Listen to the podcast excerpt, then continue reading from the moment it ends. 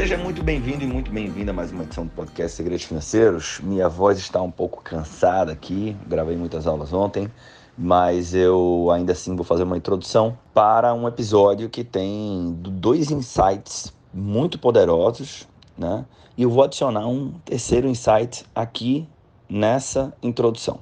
Vamos falar de vendas nesse episódio, né? E tem uma tem uma dúvida que por vezes surge com meus alunos de mentoria, são alunos que têm é, cursos, que fazem consultoria e que têm mentorias também, né? sejam individuais ou coletivas. Que a pergunta é, perdão, qual é o conteúdo que eu devo gerar para vender a minha consultoria? Né? Então, assim, ou para vender minha mentoria. É, como é que eu tenho, como é que eu tenho feito cada vez mais intencionalmente? Por exemplo, na Empreender Dinheiro você tem a mentoria Equity, né? Na nossa organização de serviços e produtos, a Tech Finance ela é a ferramenta é, para o investidor começar a trabalhar, o, o consultor começar a trabalhar.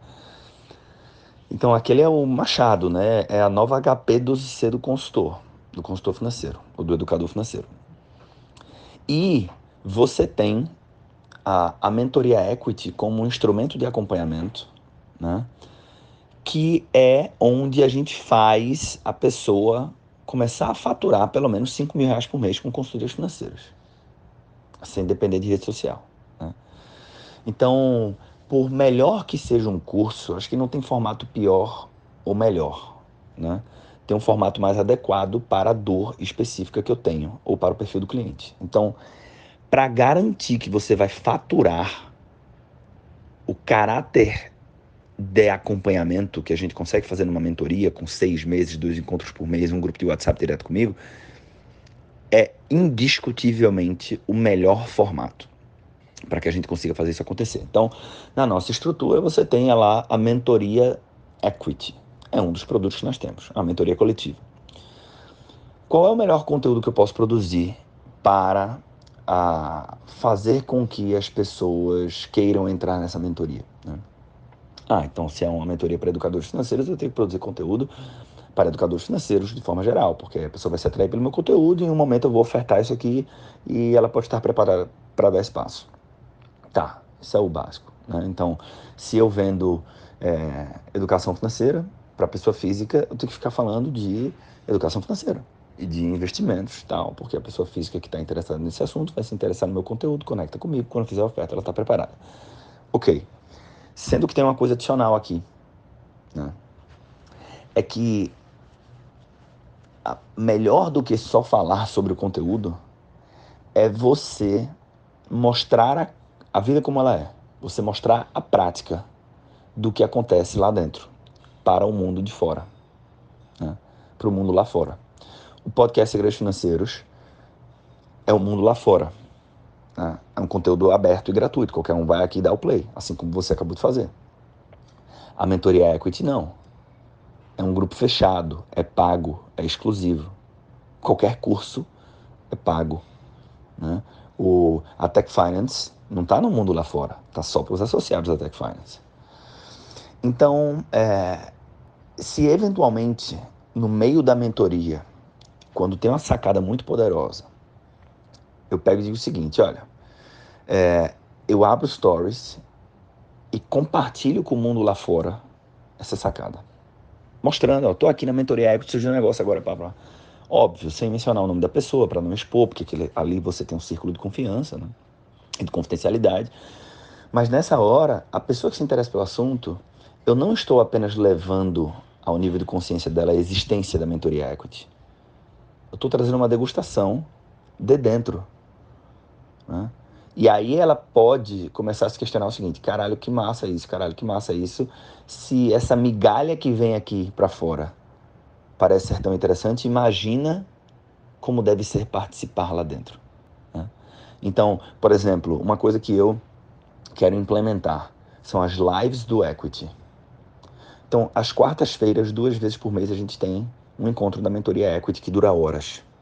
Então, o que é que eu vou fazer? Eu vou fazer no dia seguinte, na quinta-feira, duas quintas-feiras por mês, a live do Equity. Eu vou trazer cinco highlights do Equity sacadas poderosas, transformadoras para educadores financeiros e vou abrir uma live no Instagram. E não precisa ser uma mega live, pode ser 20 minutos, 30 minutos. O que eu quero é levar a consciência para um potencial cliente meu de falar o seguinte: porra, se alguns minutos aqui foi tão foda, teve uma sacada aqui que vai mudar o meu jogo, imagina como deve ser participar do mundo lá dentro. Né? E aí, ah, dito isso, então, porra, bota a cabeça para funcionar. Tem inúmeras formas de você fazer isso. Né? E dito isso, eu quero compartilhar com você, que está no mundo aqui fora, um pouquinho do que é estar no mundo lá dentro do equity, né? ainda usando o equity como exemplo. Os alunos da mentoria equity, nós participamos de um grupo de WhatsApp fechado, só para os mentorados ativos, e a Gisele Rizzi está nesse grupo e eu também. Né? Então não entro lá todo, todo dia. Né? Eu leio tudo que a galera coloca, mas eu não fico lá o tempo inteiro. Mas eu sempre tenho intervenções lá. Né? Sempre comemoro o resultado né, dos mentorados, que é muito legal, é um mecanismo muito saudável.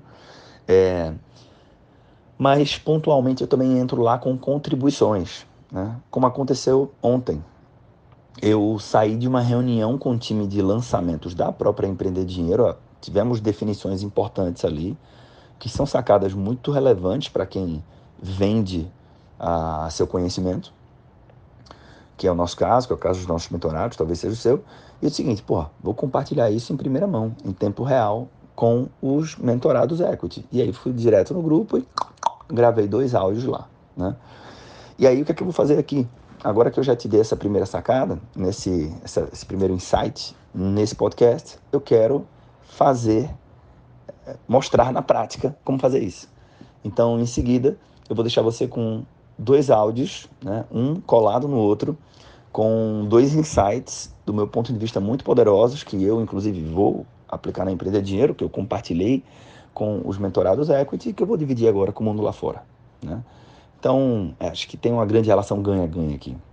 Se você tem gente que está ouvindo isso aqui que nunca, jamais irá comprar o equity, não importa o que eu faça, tá tudo bem. É, como diria o Vinagre, você tem que cuidar de quem compra e de quem não compra. Então, se você nunca vai entrar na mentoria equity de qualquer forma, você vai ter acesso a dois conteúdos bem relevantes que só membros equity tiveram até então. E quem sabe você é um cliente que vai se tornar um passo mais próximo de efetivar a sua participação no equity. Talvez você não faça agora, mas você vai ficar um passo mais próximo de fazer isso, porque você vai degustar um pouquinho de como é estar no mundo lá dentro. Vamos nessa então para o episódio de hoje.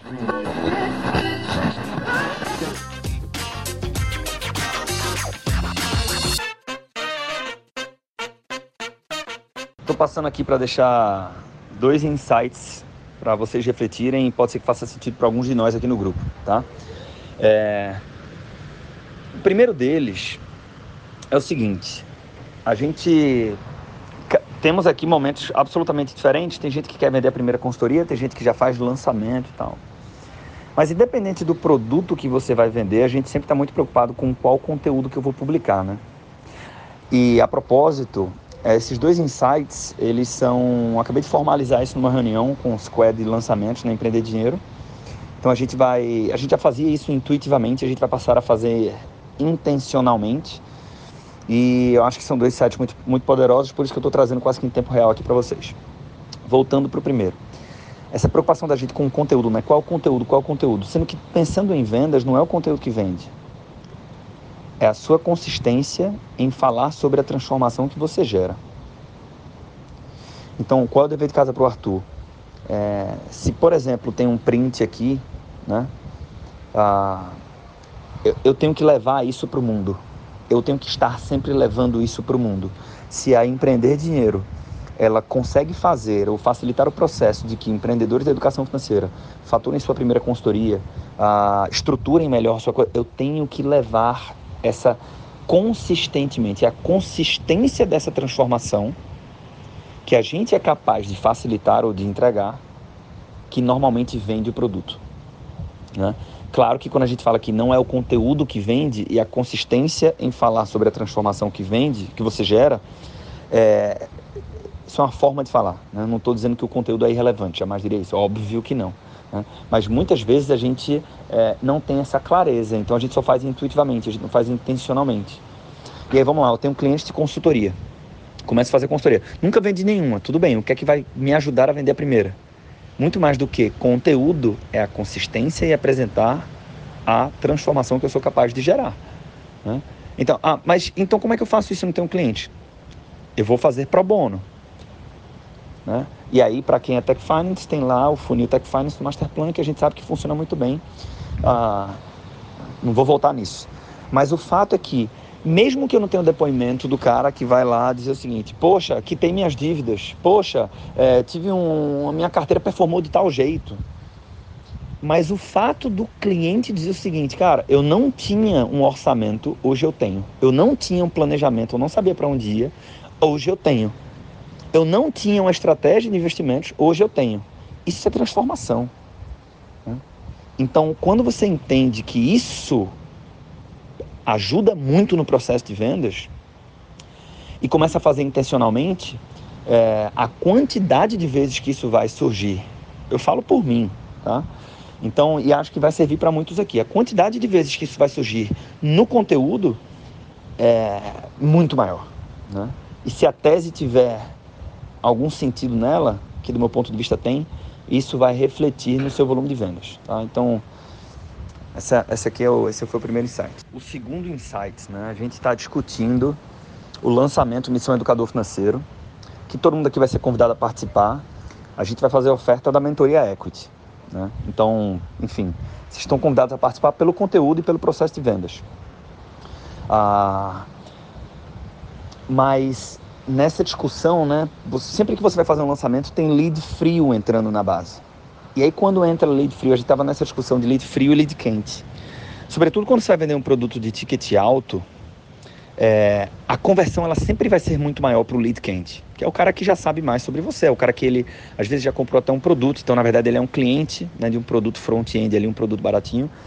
É, e é muito mais fácil esse cara comprar de você do que alguém que está te conhecendo agora sendo que a forma como a gente é, definiu aqui essa diferença entre lead quente e lead frio, ela traz uma lição de aplicabilidade prática, que é a seguinte: o lead quente nada mais é do que alguém que sabe coisas sobre mim que o lead frio não sabe, tá?